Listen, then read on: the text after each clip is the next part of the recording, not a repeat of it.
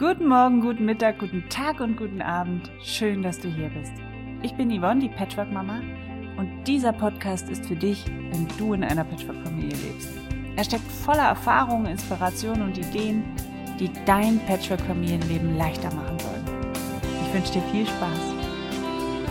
Du fragst, ich antworte. Auf YouTube wurden mir drei Fragen gestellt, die ich heute beantworten werde. In der ersten Frage geht es um eine 15-jährige Tochter, die weder den neuen Partner noch den bevorstehenden Umzug akzeptieren möchte. In der zweiten Frage geht es ja um Grenzen setzen, beziehungsweise wie kann man bei seinem Bonuskind es vermeiden, Grenzen zu setzen.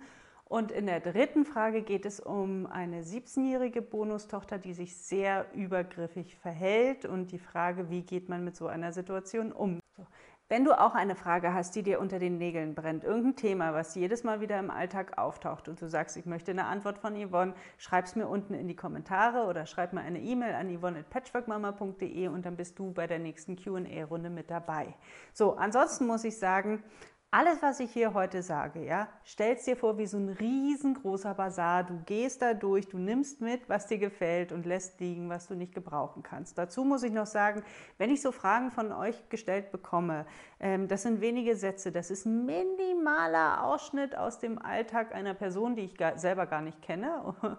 Und ähm, es ist auch nur eine Perspektive. Bei allem, was passiert, je mehr Perspektiven man sich von den Beteiligten einholt, umso größer, umfassender ist das Bild. Also was ich heute mache, ist ein bisschen Ferndiagnose.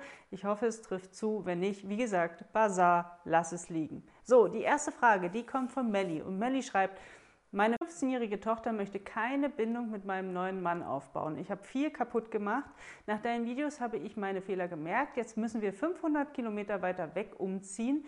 Ähm, die Tochter gibt ihm die Schuld. Was soll ich nur tun? Sie ist nur auf meiner Seite. Sie sieht nicht, dass ich Fehler gemacht habe. Sie gibt ihm die Schuld, dass ich so geworden bin, nämlich hilflos und verzweifelt. Ähm, denn ich sitze zwischen zwei Stühlen, mein Mann und, oder mein Kind. Leider habe ich nicht so einen starken Partner, der da drüber stehen kann. Unsere Welt zerbricht gerade. Wir ziehen definitiv um. Wie kann ich sie stärken? Liebe Melli, ähm, was ich hier heraushöre, ist eine, zum einen eine sehr reflektierende Mutter, ja, die auch ihre eigenen Fehler sieht und erkennt und auch vor dem Kind äußert. Das finde ich schon mal super. Nichts ist schlimmer als Klugscheißer-Eltern, die einfach immer recht haben. Ja? Also das bist du schon mal nicht. Was du aber machst, ähm, ist, äh, du, wenn du einen Fehler bei dir erkennst, neigst du dazu, wahrscheinlich dich härter zu bestrafen als jeden anderen da draußen. Ähm, und da möchte ich, stell dir vor, deine beste Freundin kommt zu dir ja, und erzählt dir, oh, ich habe so viele Fehler gemacht, ich habe da so viel kaputt gemacht und ähm, ist hilflos und verzweifelt, wie du es schreibst. Ähm, was würdest du tun? Ja? Wie würdest du reagieren? Würdest du sie auch noch mit Vorwürfen überhäufen? Würdest du sagen, um Gottes Willen, wie konntest du das nur tun? Ja? Oder würdest du sie in den Arm nehmen? Würdest du Verständnis für ihre Situation aufbringen? Ja, oder würdest du vielleicht auch sagen, hey, ja, das kann doch passieren.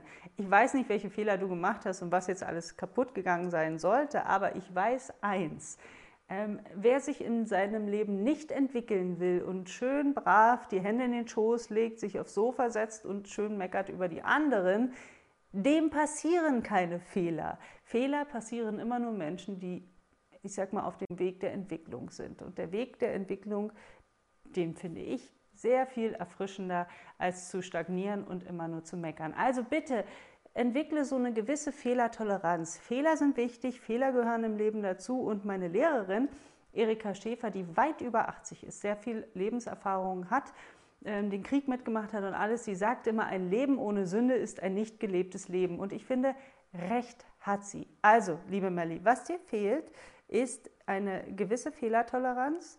Ja, das Verständnis auch dafür, dass Fehler, ja, die muss es geben, die gehören einfach dazu. Ähm, und im nächsten Schritt auch das Versöhnungs, äh, ja, der Versöhnungsprozess. Ja, der fehlt hier einfach. Verzeih dir, sei einfach auch nett zu dir selbst, sei dir selbst die beste Freundin. Behandle dich so, wie du deine beste Freundin behandeln würdest in diesem Fall. Und das heißt natürlich nicht, dass wir jetzt alle fröhlich und munter durchs Leben laufen und einen Fehler nach dem anderen. Nein, natürlich müssen wir Verantwortung für das, was wir tun, übernehmen und auch die eine oder andere Konsequenz tragen. Aber das ist es, was wir brauchen, um wirklich gesunde, erwachsene Menschen zu sein, ja. Und das ist auch ein schönes Signal, was du deiner Tochter mitgeben kannst. Was du ihr jetzt mitgibst, ist, dass du hilflos, dass du verzweifelt bist, dass du ja so viele Fehler gemacht hast und äh, dass du dir wahnsinnig viele Vorwürfe machst, dir selbst wahrscheinlich nicht verzeihst. Das ist nicht das, was wir Kindern mitgeben, denn Kinder übernehmen ja unsere Muster, unsere Verhaltensweisen, manchmal von Generation zu Generation. Ja, ist es so, so ein Familienmuster. Willst du das deiner Tochter mitgeben? Wahrscheinlich nicht. Also bitte entwickle eine Fehlertoleranz, sei nett zu dir selbst, ein bisschen netter, ja, verzeih dir selbst, schreib dir meinetwegen einen Versöhnungsbrief, ja, und ähm, steh zu dem, was du tust. Ja, nimm Haltung an. Natürlich macht eine 15-Jährige jetzt keine Freudensprünge, wenn sie erfährt, oh, wir ziehen 500 Kilometer weiter weg.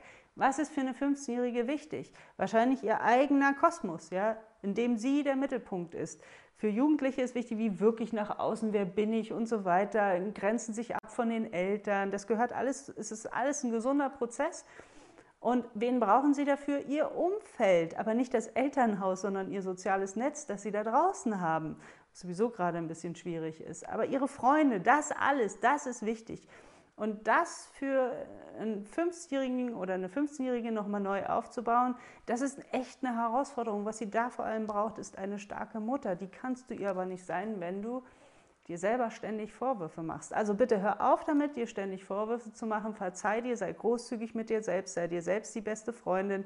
Nimm Haltung an, steh dazu, auch wenn es schwierig wird, auch wenn es heißt, hm, äh, mit der Veränderung, die wir machen, ähm, auch im Zuge mit dem Partner. Du hast ja gesagt, sie mag den Partner nicht richtig akzeptieren wenn wir einen neuen Partner haben, verändern wir uns natürlich auch ein Stück weit mit. Deswegen haben wir uns ja diesen neuen Partner gesucht. Also steh dazu, sag, ja, ich habe mich verändert, ja, äh, weil ich es wollte, weil ich mich entwickeln möchte und zwar mit diesem Mann an meiner Seite. Und wenn sie ihn nicht akzeptieren möchte, keine Bindung aufnehmen möchte, aufbauen möchte, Bindung ist sowieso schwierig in dem Alter, oder ich sag mal Beziehung aufbauen möchte, ähm, dann ist das auch in Ordnung. Ja? Man kann sie nur bitten, mitzumachen, man kann sie aber nicht zwingen, ja? sondern hier äh, sie in ihrer autonomen Entscheidungskraft einfach lassen und annehmen, was ist, wie es ist. Okay? Zweite Frage kam von Alisa und Alisa sagt, ich, ähm, das war unter dem Video, darf ich mein Bonuskind erziehen? Und in dem Video, die Quintessenz ist ja, was ich da sage, ähm, erzieherisch sollten nur leibliche Eltern einwirken, nicht Bonuseltern. Jetzt sagt Alisa, wenn ich die meiste Zeit mit dem Sohn meines Freundes zu Hause bin, wie soll ich es vermeiden, ihm Grenzen zu setzen oder ihn zu ermahnen?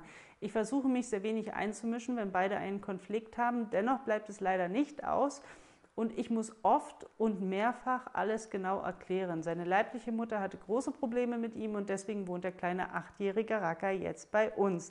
Alisa, wenn du, ähm, ich sag mal, den, den achtjährigen Racker betreust, ja, wenn dein Partner außer Haus ist und dir jetzt die Betreuungsbefugnis oder wie auch immer übernommen hat, dann bleibt es natürlich nicht aus, dass du ihm Grenzen setzen musst. Das machen Lehrer, das machen Kindergärtnerinnen, Tagesmütter, die machen das genauso. Wenn du in der Zeit die einzige Bezugsperson bist, dann ähm, lässt sich das nicht vermeiden. Und dann ist es sogar wichtig, dass wir das tun.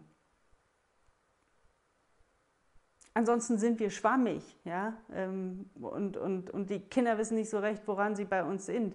Wir können ja nicht jemanden betreuen, ohne uns irgendwie mit einzubringen. Du hast hier quasi die Rolle der Tagesmutter übernommen.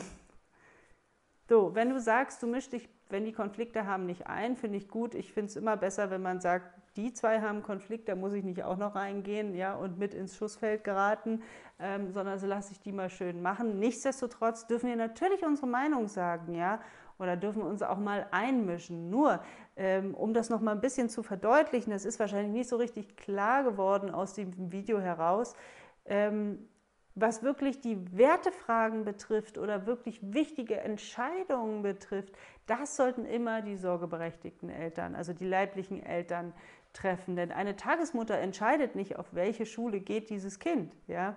Natürlich ist es hilfreich und sehr, sehr wertvoll, wenn die Tagesmutter ihre Meinung dazu sagt, wenn sie ihre Einschätzung dazu gibt. Denn sie hat ja auch eine Beziehung mit ihm aufgebaut, über, über lange Zeit möglicherweise. Und sie sieht das Kind nochmal mit ganz anderen Augen als die leiblichen Eltern. Und ich finde, wir Bonuseltern, Tagesmütter, wer auch immer im Außen dazukommt, die können sehr wertvollen, wichtigen Beitrag leisten. Um, und den sollten sie auch leisten. Wenn man sagt, ich möchte überhaupt keine Grenzen setzen, dann, dann sagt man, oder, oder Grenzen, das ist ja ne, sehr umstritten, aber wenn man, aber es bleibt nicht aus, dass wir uns miteinander auseinandersetzen müssen. Ja, wenn wir die Küche, das Bad oder was auch immer teilen. Ja? Und das ist dann auch wichtig, dass wir das tun, dass wir, dass wir unsere Kultur mit einbringen, dass wir sagen, hey, ihr hattet Badezimmer meinetwegen immer offene Türen. Und wenn einer duschen war, durfte der andere nebenbei aufs Klo. Bei mir ist das nicht so. Ist in Ordnung. Ja?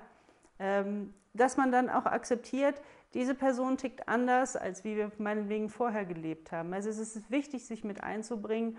Und ähm, wenn du die Betreuerin oder die betreuende Rolle übernimmst, wirkst du natürlich erzieherisch mit ein. So, und was ich oft bei Patchwork sehe, ist, ähm, man findet einen Partner, der hat Kinder und plötzlich ist man Bonusmutter oder plötzlich ist man Bonusvater. Plötzlich hat man, da, hat man es da mit kleinen Kindern zu tun und mit Fragen, mit denen man sich vorher nie beschäftigt hat. Und dann kann, gibt es wirklich tolle Lektüre, die ich hier empfehlen möchte. Die kann sehr hilfreich sein. Ich finde es wunderbar, wenn man sich da mal so ein paar Ratgeber zulegt. Wen ich total empfehlen kann, ist Jesper Juhl. Ich finde, da kann man nahezu fast alles lesen, aber Grenzen, Nähe und Respekt. Das ist ein schönes Buch. Wen ich auch sehr mag, ist Jan-Uwe Rogge. Ähm, das neue Kinder brauchen Grenzenbuch, irgendwie so heißt das. Ähm, und auch Nicola Schmidt kann ich sehr empfehlen. Erziehen ohne Schimpfen. Ich finde, da kann man sich ruhig so ein bisschen was aneignen, lesen, paar Inspirationen dazu holen, damit es im Alltag einfach leichter wird. So, kommen wir mal zur letzten Frage äh, von Medi. Und die fand ich wirklich am schwierigsten zu beantworten.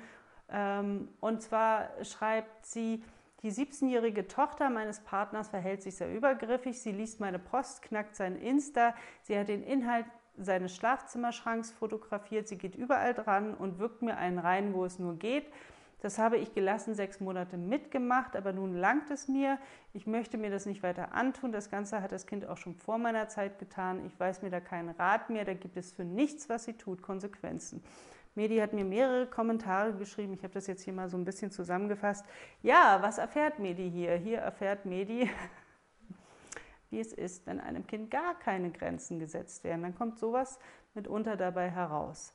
So, also, Medi, wenn sie deine Privatsphäre überschreitet, dann solltest du ihr das klar signalisieren und nicht erst sechs Monate später. Ich finde es wichtig, dass wenn wir in ähm, so ein neues System kommen, natürlich ist man am Anfang zurückhaltend, aber wenn es um so etwas geht, dass man, dass hier wirklich in meine eigene Privatsphäre so massig übergriffig ähm, eingegriffen wird, dann muss ich da ein Signal setzen und zwar mit seiner Tochter. Du sagst, das Kind Sie ist 17 Jahre alt, sie ist eine junge Frau.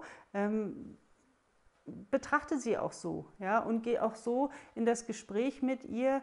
Ich würde das nicht über den Partner machen, also ich würde nicht über den Partner gehen und sagen, du, das, deine Tochter war an meiner Post und hat die gelesen, ist nicht in Ordnung, sprich mal mit ihr, das musst du selbst machen. Das ist wichtig, wenn du mit dem Partner, wenn das der Partner ist, mit dem du zusammenbleiben möchtest, dann kommst du nicht umhin, mit ihr da in diesen Konflikt zu gehen und wirklich klare Grenzen zu setzen. Wenn dein Partner, wenn die Grenze bei deinem Partner Kilometer weiter da hinten ist und die immer so gelebt haben, dass jeder an, an jedem Schrank heran durfte, ähm, dass es keine persönlichen Dinge, keine Privatsphäre äh, gab, oh, ja, manche Haushalte leben wirklich so, wie ich es gerade schon gesagt habe, ja, mit der offenen Badezimmertür dann musst du das akzeptieren. Ja? Wenn dein Partner da ein anderes Verständnis für Privatsphäre hat und sie in seinem Schrank herumschnüffelt, das ist sein Schrank, das ist in Ordnung, nur in deinem darf sie es nicht. Ja, da musst du dann eine Konsequenz oder eine Grenze ziehen, wenn du sagst, hey, das geht überhaupt nicht. Ja? Und das ist natürlich schwierig, wenn ihr beide unter einem Dach wohnt. Ähm, wenn ihr beide nicht unter einem Dach wohnt, dann ist es leichter. Ja? Dann kannst du sagen, hey, ich habe meine Wohnung und ähm, da herrschen meine Regeln Bei ihm, wenn ich nicht möchte, dass sie da an meine Sachen geht, dann kann ich wahrscheinlich nicht so viele Sachen von mir da liegen lassen. Das ist dann einfach so. So, das zum einen. Also bitte, Sig, geh du mit ihr äh, ins Gespräch, ganz offen, ganz ehrlich und signalisiere das von Anfang an, nicht erst sechs Monate später. Das halte ich für viel zu spät. So, kommen wir mal zum zweiten. Ähm, wenn, wie gesagt, ich kenne jetzt nur deine Perspektive, aber für mich sieht es ein bisschen so aus, als würde seine Tochter mit dir in Konkurrenz treten. Das ist meistens ein Hinweis darauf, dass sie sich nicht sicher fühlt in der Beziehung zu ihrem Vater. Offensichtlich hat sie hier noch nicht ihren festen Platz gefunden. Ähm, denn Kinder, die sicher gebunden sind, die brauchen nicht mit anderen, um den Platz an der Sonne konkurri zu konkurrieren. Ja? Und der Platz an der Sonne ist in diesem Fall der Partner. Ja? Wer erhält den Platz an der Seite des Partners? Ähm, was hier helfen kann, ist natürlich eine Familientherapie. Aber wie gesagt, wenn die zwei damit überhaupt keinen Schmerz haben, wenn die immer so gelebt haben, dass es für die vollkommen in Ordnung ist, dann musst du das akzeptieren und annehmen, wie es ist. Ist nicht immer leicht. Ähm, und dann, wenn man aber so ein großes Thema damit hat, du hast ja in einem Kommentar auch geschrieben, das ist unser größtes Problem gerade, dann lohnt sich auch noch mal ein Blick tiefer dahinter, ja, zu schauen, was habe ich denn für ein Thema mit übergriffigem Verhalten? Wer hat sich in meiner Vergangenheit übergriffig mir gegenüber verhalten oder umgekehrt ich ihm gegenüber? Ja, denn, denn wenn wir in unserem Alltag so an Themen stoßen, die uns, uns, uns so an unsere Grenzen bringen, dann hat das immer auch was mit unseren eigenen Geschichten aus der Vergangenheit zu tun. Und da lohnt sich dann mal einen Blick dahin zu werfen. Vielleicht gab es eine Zeit, wo wir uns das nicht angucken konnten, weil es zu schmerzhaft war. Jetzt, jetzt hast du noch mal die Möglichkeit, dahin zu gucken. Wird wahrscheinlich wieder wehtun, aber es lohnt sich. Denn wenn man das macht, ja, wenn man seine Themen, sein Päckchen, das, was man da im Rucksack hinten mit sich rumschleppt, mal anschaut und auch auspackt und ähm, sagt, okay, jetzt, ich brauche es jetzt nicht mehr. Gute Nachricht, Vergangenheit ist vorbei, das war. Ja, wenn ich das abarbeiten kann, dann passieren im Alltag auch wie so kleine Wunder. Ja, wenn wir uns verändern, verändert sich oft das Umfeld mit. Manchmal lösen sich Probleme einfach auf. Ähm, oder wir stellen plötzlich fest, hm, das, was mich früher total getriggert hat und auf die Palme gebracht hat, bin ich gerade tiefenentspannt. Berührt mich überhaupt nicht mehr. Das sind immer Anzeichen dafür, dass wir gute Arbeit geleistet haben. Ja, Medi, und vielleicht lohnt sich für dich der Blick auch nochmal dahinter. So, wie gesagt, das, was ich hier heute gemacht habe, ist ein bisschen Ferndiagnose. Ich hoffe, ich konnte dir so, so eine andere Perspektive nochmal mitgeben, ähm, den einen oder anderen inspirierenden Gedanken. Und wenn du auch eine Frage hast, wenn dich was ähm, ja, beschäftigt gerade, unten in die Kommentare schreiben, abonniere den Kanal. Äh, und schalt die Glocke ein, damit du meine Antwort auf deine Frage in der nächsten QA-Runde nicht verpasst. So, alles Gute für euch. Bis dahin. Tschüss.